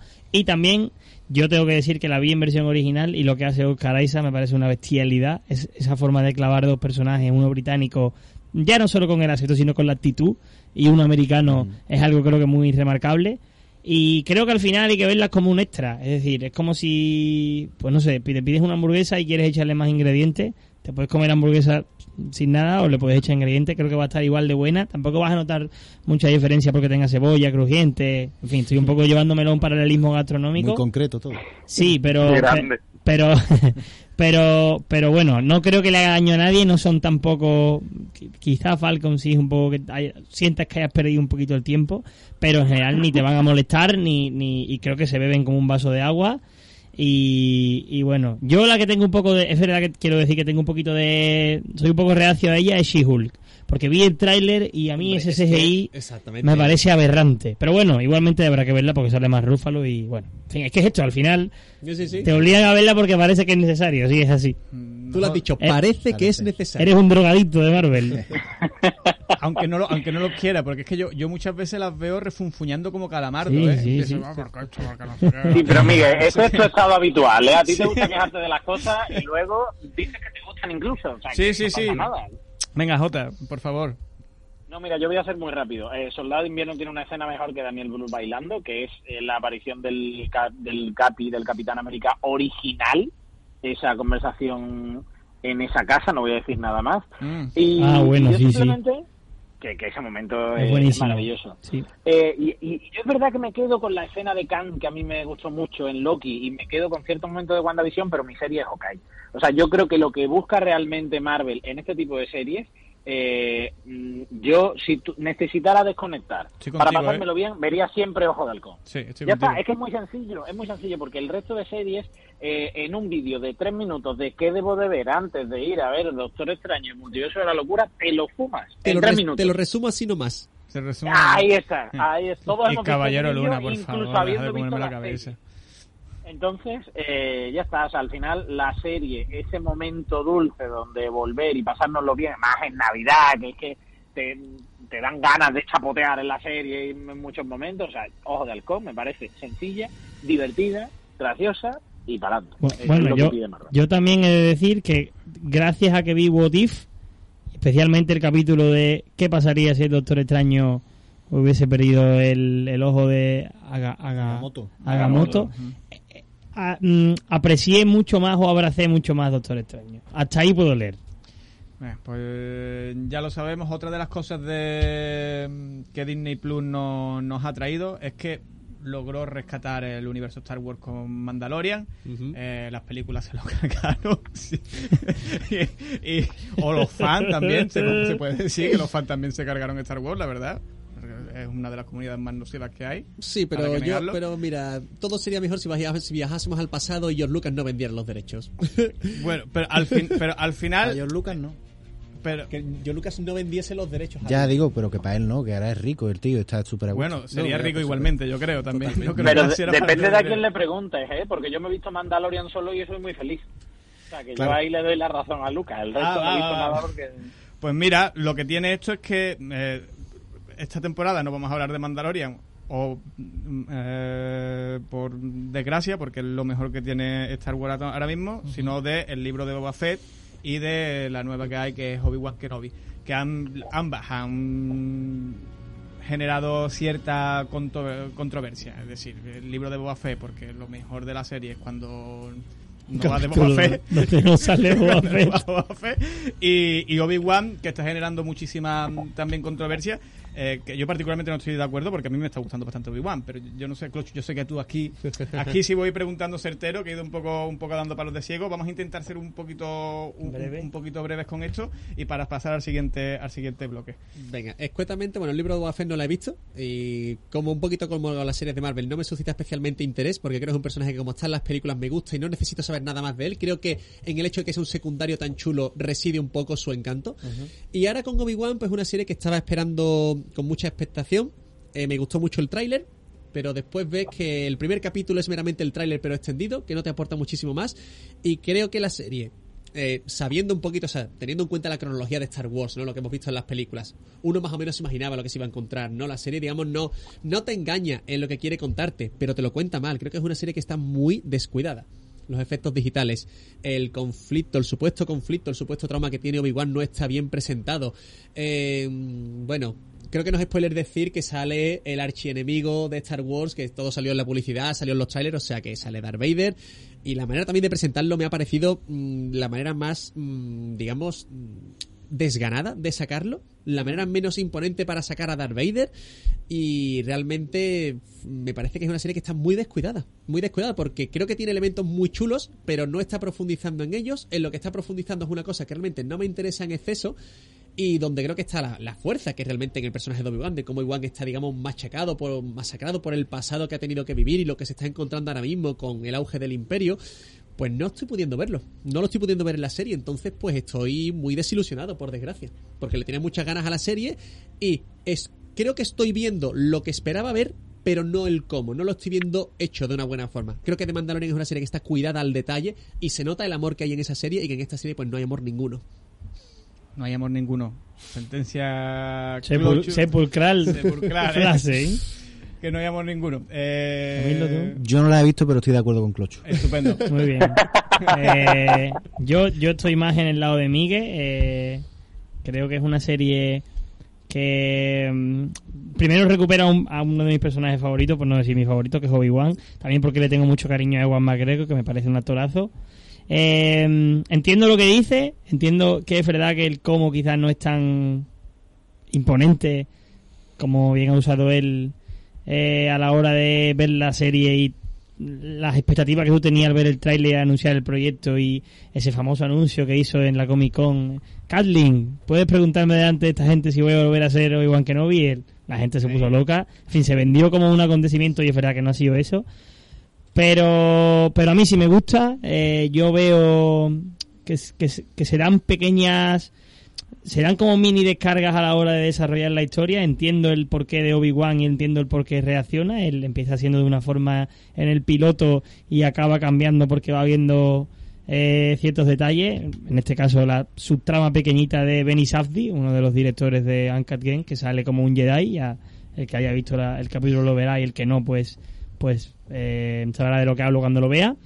Y, y luego es que yo, pues como he dicho antes fuera de micro, tengo que tirar para casa otra vez porque uno de los guionistas de la serie es, es Joseín Amini, que es un guionista de, de la mejor peli que hay en la historia, que es Drive. Entonces, como a mí me gusta mucho ese, como a mí me gusta mucho ese guion y, y- y veo detallitos de él en la serie, pues, pues a mí me saca una sonrisa inevitablemente. Quizás estoy siendo un poco subjetivo, no lo niego. Creo que el final, Solo un poco, Jesús. Creo que el final de. Bueno, pero voy a intentar darle algún argumento. Creo que el final del segundo episodio, cuando Obi-Wan se entera, porque tampoco creo que sea spoiler decir que Obi-Wan acaba la trilogía nueva, las nuevas pelis, creyendo que, que Anakin está muerto, y evidentemente no está muerto porque acaba convirtiéndose en el villano más temible de la galaxia. Le dan la noticia de que está vivo en la serie, evidentemente porque se lo va a encontrar, así que no creo que sea spoiler. Y hay un eh, un primer plano que se cambia en una transición hacia otro de los dos personajes que creo que es fantástico, creo que está muy bien guionizado, dirigido y montado. Y bueno, esos son detallitos que al final pues me sacan una sonrisa, pero coincido también con, con el compañero que, que tampoco es tan eh, espectacular como uno como uno lo esperaba, pero bueno, tampoco estoy Fíjate, de... pero es que yo no hablo tanto ya del espectáculo, que evidentemente me gustaría verlo a nivel de imagen, sino me voy a lo más básico, que es a la historia. Primer capítulo, un capítulo te establece el mundo ordinario, Obi-Wan está en Tatooine, está, vamos a decir, traumatizado por lo que ha ocurrido, pero realmente, si no fuera porque te ponen el flashback de las primeras películas al principio, dices tú, vale, este hombre por qué está así. Dice, que esto se ve en el tráiler, eh, a Luke hay que entrenarlo, y tío Owen le dice, como tú al padre, ¿no? Pero realmente Obi-Wan está totalmente dejando a un lado su lado Jedi. Entonces, como hay una serie de contradicciones en el personaje que a mí pues me descolocan como espectador. De decir, oye, no estoy entendiendo muy bien este personaje. Eh, está con la fuerza, pero quiere dejar la fuerza a un lado, mm, pero estoy escondido, pero no. Y ahora llega al punto final del capítulo, cuando toma la decisión de embarcarse en lo que se embarca, no voy a entrar en detalles, pero realmente no ha tenido un arco, no ha tenido un cambio para que él diga, sí, tengo que hacer esto. Realmente lo medio convencen y sin estar seguro dice, voy adelante, pero no vi que realmente tuviese el- eso, un, arco, un aprendizaje suyo para decir, no, realmente es que tengo que hacer esto. Y claro, ahí en esas medias tintas, que es la que deambula el personaje de Obi-Wan, es lo que creo que la serie está intentando jugar, pero que no lo está haciendo bien, porque no está sabiendo es mantener esas medias tintas para que tú realmente entiendas al personaje. O sea, yo veo un personaje inseguro, veo un personaje eh, atemorizado, pero no lo veo dolido. Y me quieren vender que está dolido, pero no lo veo dolido. Y hay muchas cosas que no le veo. Me falta, me falta que el abanico de este personaje de, de emociones y de sensaciones que él tiene, me falta palparlo, me falta sentirlo yo como espectador y no lo veo. Pero así somos muchos seres humanos, ¿eh? Somos complejos, somos... Yo ponía el ejemplo fuera de Mico de Jamie Lannister, me parece que a Jamie Lannister se le, se le en Juego de Tronos se le, se le machacó porque era un personaje que nadie entendía lo que hacía y creo que ahí reside la complejidad del ser humano, en, en equivocarse, en ser bueno, en volver a ser malo, en no expresar esto, en me callo algo que no me debería callar, no sé, creo que tampoco podemos... mm, eh, ¿Cómo te diría? Tampoco podemos eh, dimensionar a los personajes de una ficción como algo tan tan tan tan diferente al ser humano. Creo que es un Jedi, está muy bien, es un, es un personaje de una serie de ficción, pero no deja de ser humano. Es decir, no, Sí. no le voy a pedir emociones de un monstruo. De, No, no, en eso estoy no sé. totalmente de acuerdo. Si yo me refiero más a... Quiero decir, entiendo a- entiendo lo que pides, ¿eh? No, no, no estoy en contra tuya, pero pero me parece que, que también hay que un poco bajarle al suelo, Sí, ¿eh? pero mira, yo voy más al cómo, ¿vale? Porque entiendo que el personaje pues puede ser como sea, ¿vale? Eh, lo que yo voy es al cómo, o sea, digamos que un, el arte cinematográfico, ¿vale? Pues tiene una técnica, ¿vale? Aunque digamos que puede tratarse de muchas formas, pero tiene una técnica cuando quiere contarte algo. Y yo lo que me quiere contar la serie no lo estoy sintiendo. Como espectador, no estoy terminando de entender y no estoy terminando de pillar qué es lo que me quiere contar la serie porque a veces me dice una cosa, a veces me dice otra, unas acciones me van por me van en una dirección, pero en la escena siguiente van por otra. Entonces yo estoy notando ahí una mm, una mm, vamos a decirlo, eh, está una. Ambivalencia, ¿no? Exactamente, que pues claro, que no me permite como tal meterme dentro de la historia y decir, "Oye, estoy con este personaje", independientemente de cuál sea su decisión, independientemente de la decisión que tome. Eso Y- y- yo Pues no como cuando Daniel Lorenzo no sentía el calor de. Igualmente el calor llevamos de- el, el calor del desierto. tres Eh, eh, episodios, ¿eh? De todas Si formas, no- efectivamente, llevamos tres episodios. Tendrá que terminar la serie. Claro. Y nosotros nos queda media hora de programa para terminar. el Para año. hablar de Por. Así, ejemplo- claro, así que, mira, por ejemplo, yo yo, ya que estamos en plataformas, yo voy a terminar ya con plataformas, porque es que, o sea, la escaleta a tomar por saco, Jota, lo siento mucho. Eh, Dale, dale. eh, vamos a hablar de HBO, ¿vale? Eh, vamos a hablar de HBO y, y las mejores series de HBO, porque yo creo, tú antes decías que, que Netflix era la mejor la mejor plataforma respecto a series. Eh, yo creo que sigue siendo HBO la mejor plataforma respecto a series. Y, y nombres propios quizás no sea la, la mejor plataforma como tal, eh, o la más conocida, o, o la de las series que más te atrapan, pero sí es una plataforma que nos ha ofrecido mm, pues bueno, contenidos de calidad como Mario Hitchtown, que para mí es la mejor miniserie de, de la temporada con la que eh, que está mm, fabulosa. La recientemente terminada Tokyo Vice de Michael Mann, que para mí ha sido Confirmada todo, la segunda temporada, hace unas horas, sí. que para mí ha sido todo un descubrimiento. Hacks, que viene a ser la siguiente Fleabag, la siguiente serie que venga ahí a, a quedarse con, con las series de, de comedia, o El Pacificador, ¿no? Que es esta serie de James Gunn de, eh, con John Cena, Ah. etcétera, eh, que viene del Escuadrón Suicida, que ha funcionado muy bien y que además es eh, muy divertida. La ciudad es nuestra, de David Simon, en fin. Tiene ahí, eh, tiene ahí un- una serie de, de series estrenadas este año que yo creo que ha habido muchísima calidad en HBO. Yo no sé lo que tú me tienes que decir a esto, Juan. A ver, yo para empezar no he dicho que Netflix es la mejor, sino que haciendo el resumen, a mí en el top, yo me iba directamente a Netflix. Ahora, si me si quiere que vayamos a analizar HBO es increíble. O sea, solamente diciendo Mario Facedown mm, ya lo gana absolutamente todo. Creo que mm, a lo mejor viajamos un par de temporadas más hacia atrás, pero el nivel que tiene HBO y que tiene Apple en la calidad de sus series es incuestionable. A todos los niveles, ¿eh? Sobre todo, yo creo que a un nivel a a un nivel narrativo yo creo que están por encima de todas las plataformas. O sea, hay una idea detrás de cada serie que está siempre muy bien plasmada. Y, y yo voy a poner en valor, más allá de Mario Festo, que indudablemente es para mí la serie de la temporada en HBO, yo le doy valor a Winning Time, porque es una serie que me ha enamorado. Ole tú. Eh, como loco y fan de la NBA, eh, a mí me ha flipado de principio a fin sabiendo que estaban jugando sobre la ficción. Es decir, son capaces de cambiar canastas reales eh, o jugadas reales en pos de la ficción y eso hablando muchas veces de algo histórico, pero que también da tanto juego como es la historia del baloncesto y sobre todo del Showtime de Los Ángeles Lakers, me parece maravilloso porque es divertida, porque es entretenida, porque está bien hecha, porque sabe jugar con el guion, sabe romper la cuarta pared cuantas veces sea necesario solamente para conectar, desconectar y darte un mazazo, o sea, es una serie muy divertida, obviamente hablo desde una perspectiva fan de la NBA, pero creo que es una serie que lo tiene todo y me parece me parece que cambia a lo mejor ese rastro de serie más seria de HBO sobre la que normalmente nos acostamos para hablar de una serie redonda, pero que en cambio tiene otras muchas cosas que para mí la hacen ser de las más destacadas de esta temporada. Es una absoluta maravilla, Juan. Te agradezco muchísimo que, que él me la introduzca porque yo la he gozado como un niño pequeño con una piruleta. Me ha, me ha encantado. Me parece un producto muy Adam McKay y a mí Adam McKay me flipa. Las rupturas de la cuarta pared son alucinantes. Eh, El show absoluto de, de los Magic Johnson, de lo, del Dr. Jerry Bass, de John C. Reilly, de Quincy Isaiah. El, el tema del, de la lesión de casting es una barbaridad lo que se parecen los actores a los personajes reales. Y, y, y yo cuando me enteré que había una segunda temporada porque es obvio que la dinastía de los Lakers no solo acaba en el primer anillo eso fue una de hecho fue una dinastía duró muchísimos años.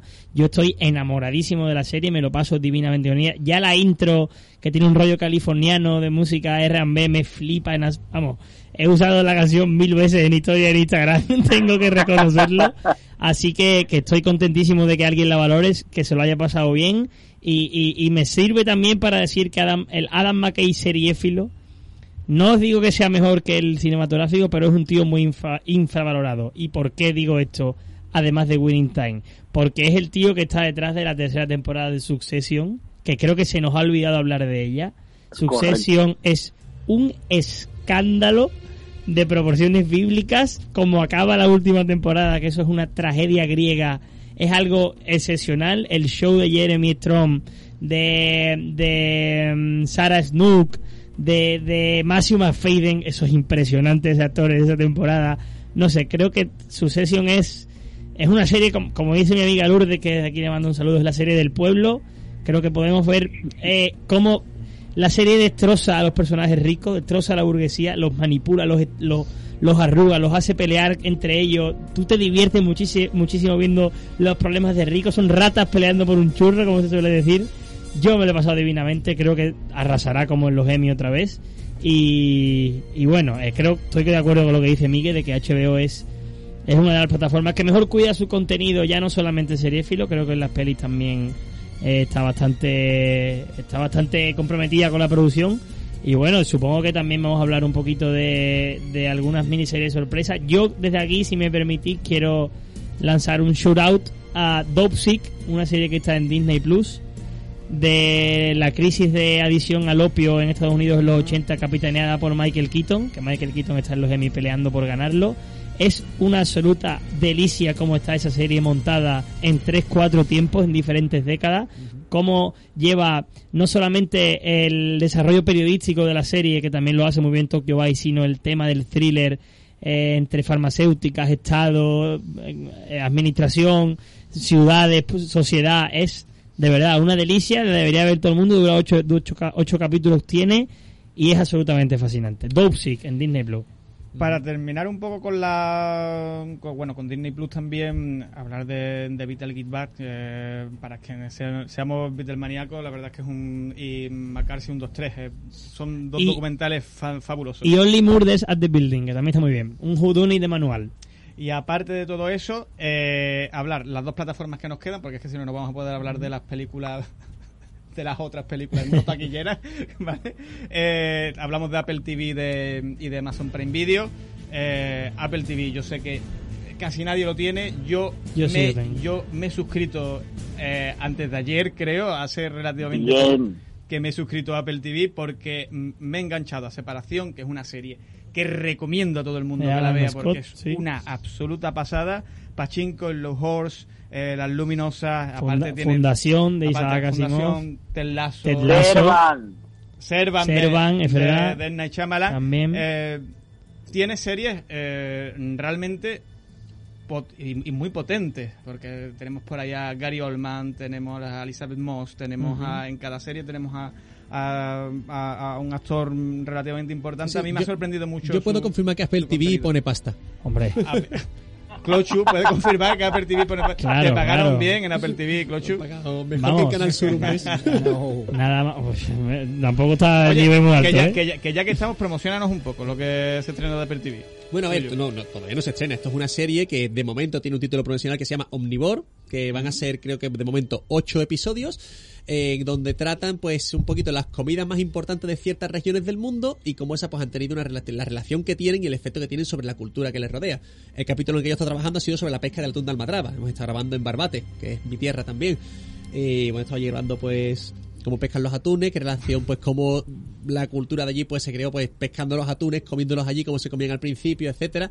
En fin, creo que ha sido un enfoque interesante. Ahora pasan al cerdo ibérico y lo va a dirigir Isabel Coiset, de momento. Y después, pues, se van a ir, pues, por el mundo, eso, pues, a coger diferentes comidas de diferentes sitios y... Joder, Y con diferentes, con directores, porque Sí, estaba sí. hablando que es Kariyoshi Fukunaga, ¿no? Ese ha sido el primer episodio y Isabel. Coiset va a ser para el segundo, de Bueno. momento. Y... Muy interesante. Pues ya nos Pues sí. contará, ya nos contará. Pero de una serie que yo sé que tú también estás puesto, aparte de esto de Apple, A ver, es de The Voice en Amazon Prime. no estoy tan puesto como debería. vale, No estoy tan puesto como debería, pero Casi. pero bueno, pero pero es una bueno, me refiero, no he visto la tercera temporada, ¿no? Que la Sí, que bueno, la- lleva, lleva tres episodios. por eso, por eso, no he seguido, pero bueno, pero me The Voice es, o sea, es el, el odio que tiene el director por los superhéroes, ¿no? Y Sí. Es, ma- es magnífica. Además, yo, yo, eh, estoy convencido de que te... No, la, la tengo en tareas pendientes. O sea, A ver. tantas series- habéis comentado tantas series hoy, tengo tantas Ta- pendientes que Ta- también, no hay es tiempo ver- para todo. también es verdad que creo que eh, la serie y el cómic, por ende, van un poco a lo fácil. Es decir, todo el mundo adora a los superhéroes. Era muy fácil encontrar aprobación en una serie o en un producto que odiase a los superhéroes. Ya, que Yo creo que tampoco tiene mucho mérito la, la idea, quiero decir. Ojo, que no estoy criticando el desarrollo de la, de la idea, pero me parece que es un poco, no sé, no es arriesgado, creo, presentar una, una historia donde los superhéroes son malos y se estudia a su lado. Eso tarde o temprano se iba, iba a pasar. Lo que pasa es que la serie lo hace tan bien. Y los personajes son tan buenos y tan carismáticos. Y, y en esta tercera temporada yo he visto el primero, ya hay una escena en el primer episodio que es delirante, delirante. Que el que la vea sabrá cuál es. Eh, es eso es impresionante. Camilo, ¿qué Eso- comentas tú de The Voice? Que tú sí la has visto. Y, Y luego The quiero, Voice me encanta, es mi serie favorita de superhéroes. Déjame- Estoy de acuerdo con. déjame, déjame que, que, que- que puntualice una cosa y ya te, te cedo la palabra.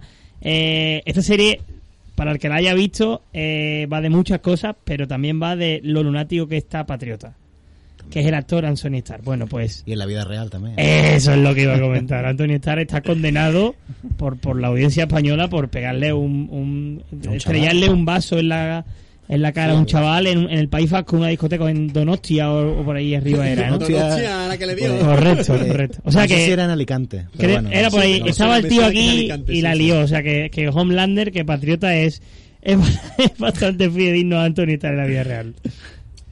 Sí, bueno, pues The Voice mm, para mí tiene mucho mérito porque sí estoy de acuerdo que la premisa puede ser algo que se te pueda ocurrir un Sí, fin de eso. semana tranquilamente.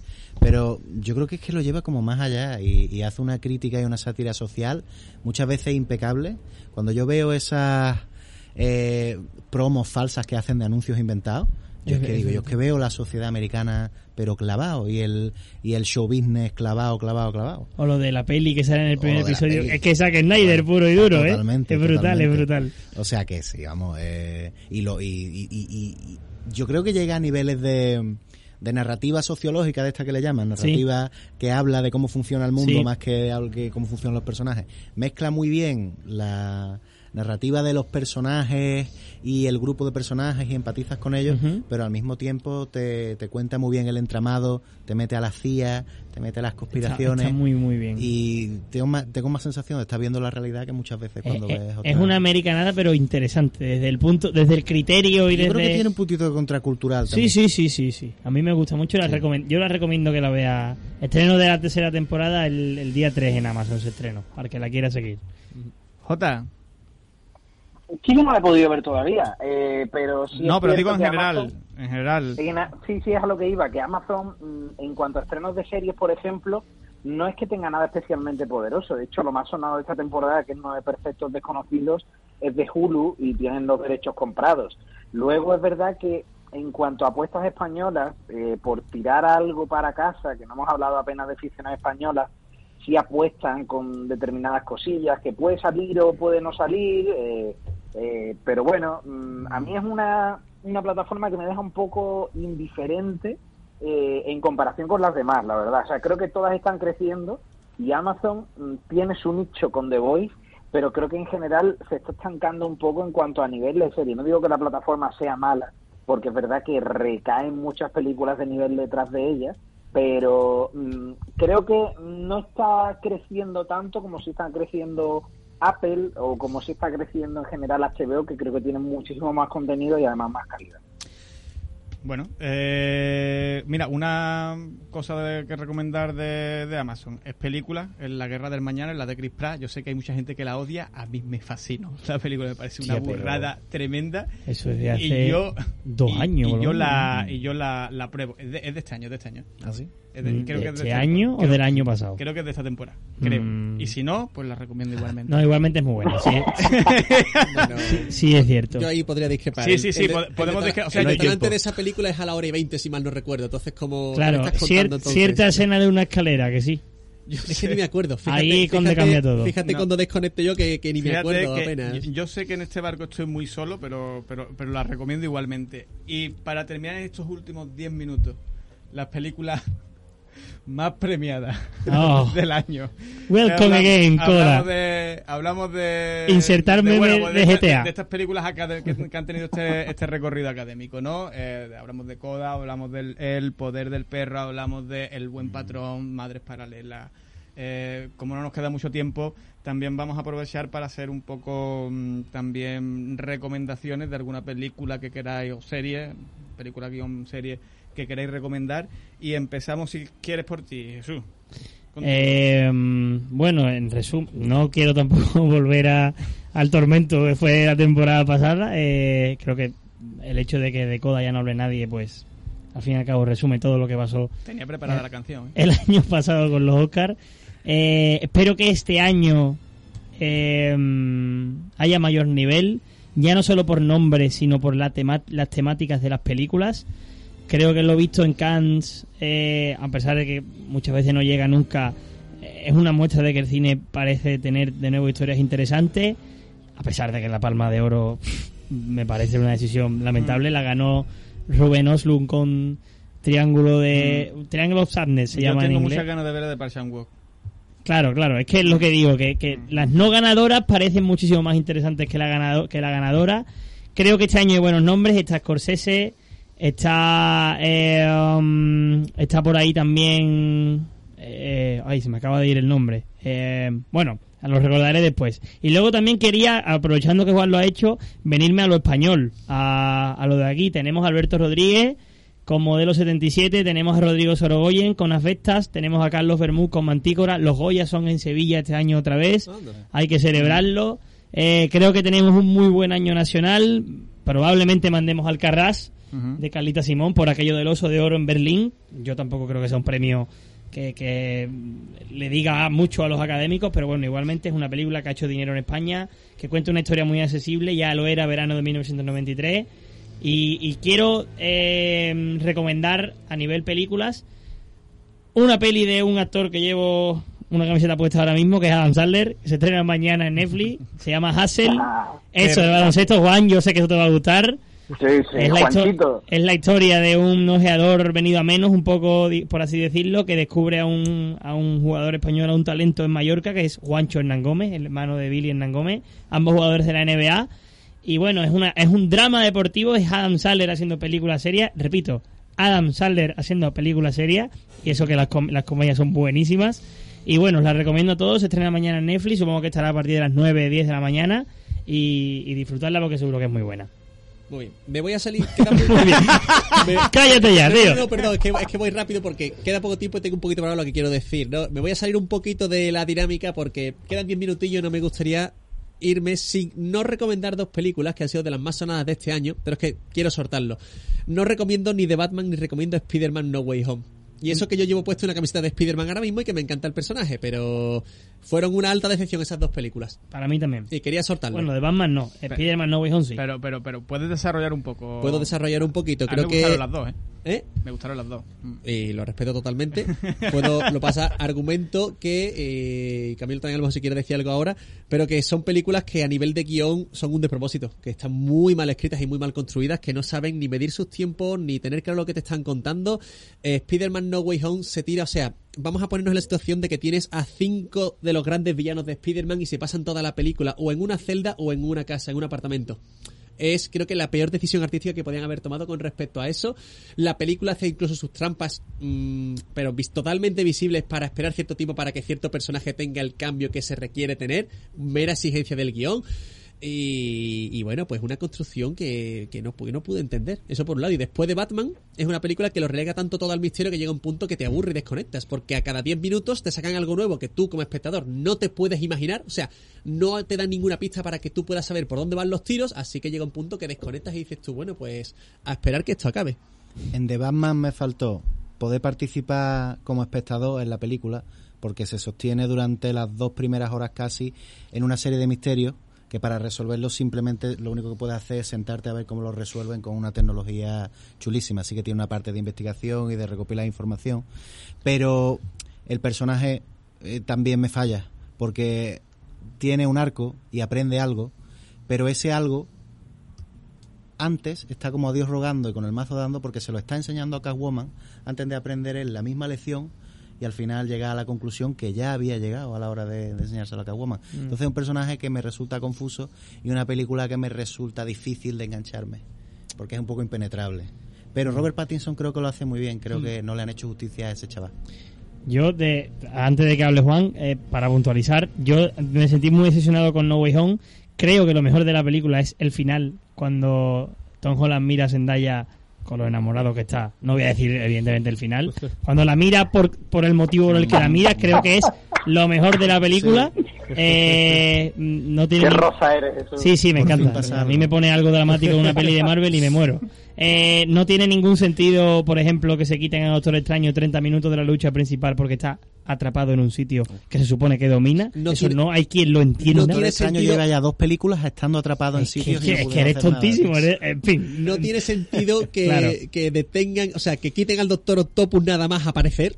Claro, O es que, son una serie de tienes- tienes decisiones. el mejor, uno de los mejores villanos, con uno de los mejores actores que le han encarnado y, y lo anulas. Es que lo anulan Eh, directamente en la película. Es un caso de, eh, por abarcar mucho, apretaste poco. Sí. Y luego de Batman, yo sí soy defensor de la peli, me parece que es un Batman detectivesco. Creo que lo que comenta no me parece desacertado, pero creo que obedece también un poco a la inexperiencia del personaje. Creo que es un Batman que lleva dos años siendo Batman y quizás todavía no controlan incluso sus propias emociones, sus propios actos.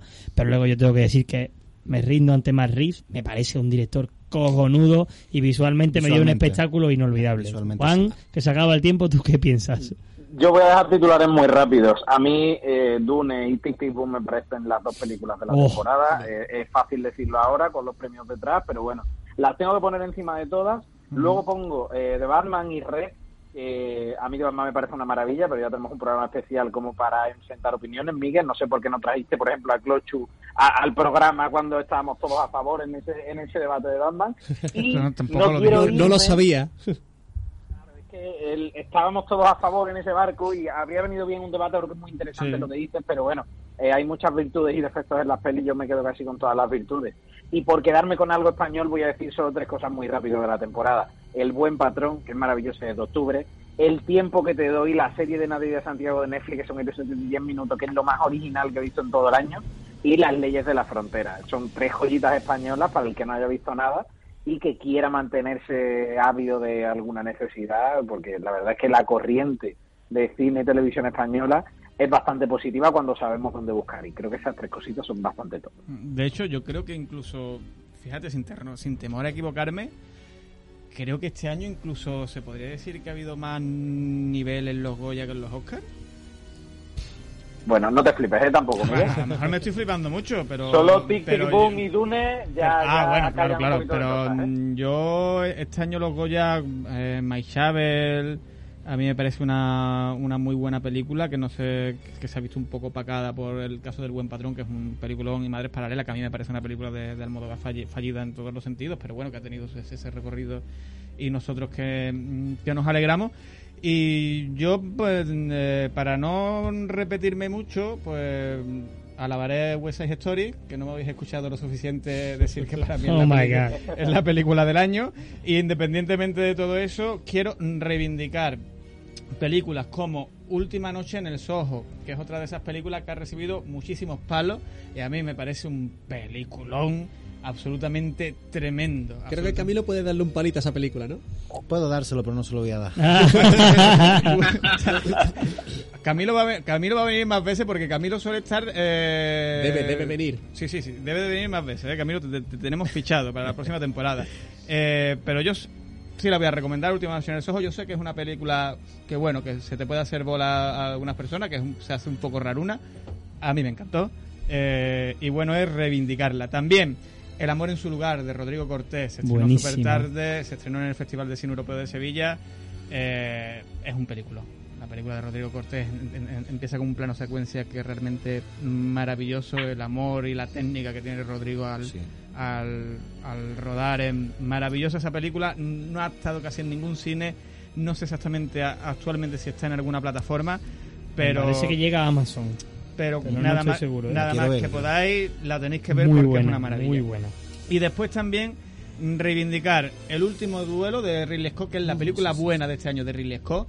No es la Casa Gucci, que es una mala película, sino el último duelo, Los Mitchell contra las máquinas, que sin duda para mí es la película de animación del, mm, del año.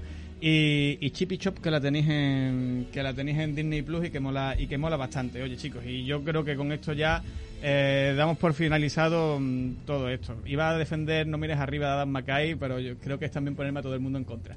Para, para, para, relaja. A ver, es que esa película es que es una película muy externa, ¿no? Es como muy sencillita, muy masticada. Entonces, para verla un ratito, entretenerte, está bien, pero tampoco es una película súper profunda como mucha gente la ha vendido, muy necesaria, ¿no? Oye, mira, esto, una crítica social tan evidente, no, no es profunda. Por- Nos quedamos sin tiempo. Eh, Clochu Moreno, muchísimas gracias por estar una temporada más, un programa más, y te esperamos la, la temporada que viene. Muchísimas gracias siempre a vosotros. Como he dicho antes, siempre es un auténtico placer y una delicia venir aquí.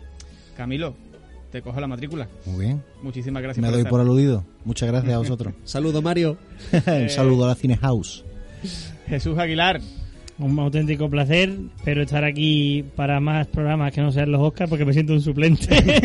Nada, es broma, vienes es a los- broma. Vienes a los programas más, Es- importantes soy, del año. Es verdad, soy como, como venir a la Champions. Claro, Muchas claro. gracias. O sea, tú vienes para marcar los goles importantes. Vendré, vendré todas las veces que haga falta. Gracias. Juan Pérez, ¿qué te voy a decir hoy en la lejanía que te tengo que te tengo aquí? Echo de que- menos tu perfume, Juan. que te, que te quiero Rabia me ha dado, ¿eh? Nada, yo también. Que vivan los cinemas paradictos y que, que tengamos más temporadas. No podemos pedir otra cosa. También un abrazo desde aquí, Roberto de Glané, que no ha podido estar esta noche con nosotros, y a Daniel Lorenzo. Muchísimas gracias a todos ustedes que nos habéis aguantado durante todo este año, a Basi, a, a Ari, a, a Isaac Minaya, a todos los que habéis colaborado con nosotros. Muchísimas gracias. Eduardo Castro ha estado en los mandos técnicos. Nosotros nos despedimos hasta la temporada que viene. Mientras tanto, estaremos en la sala de cine.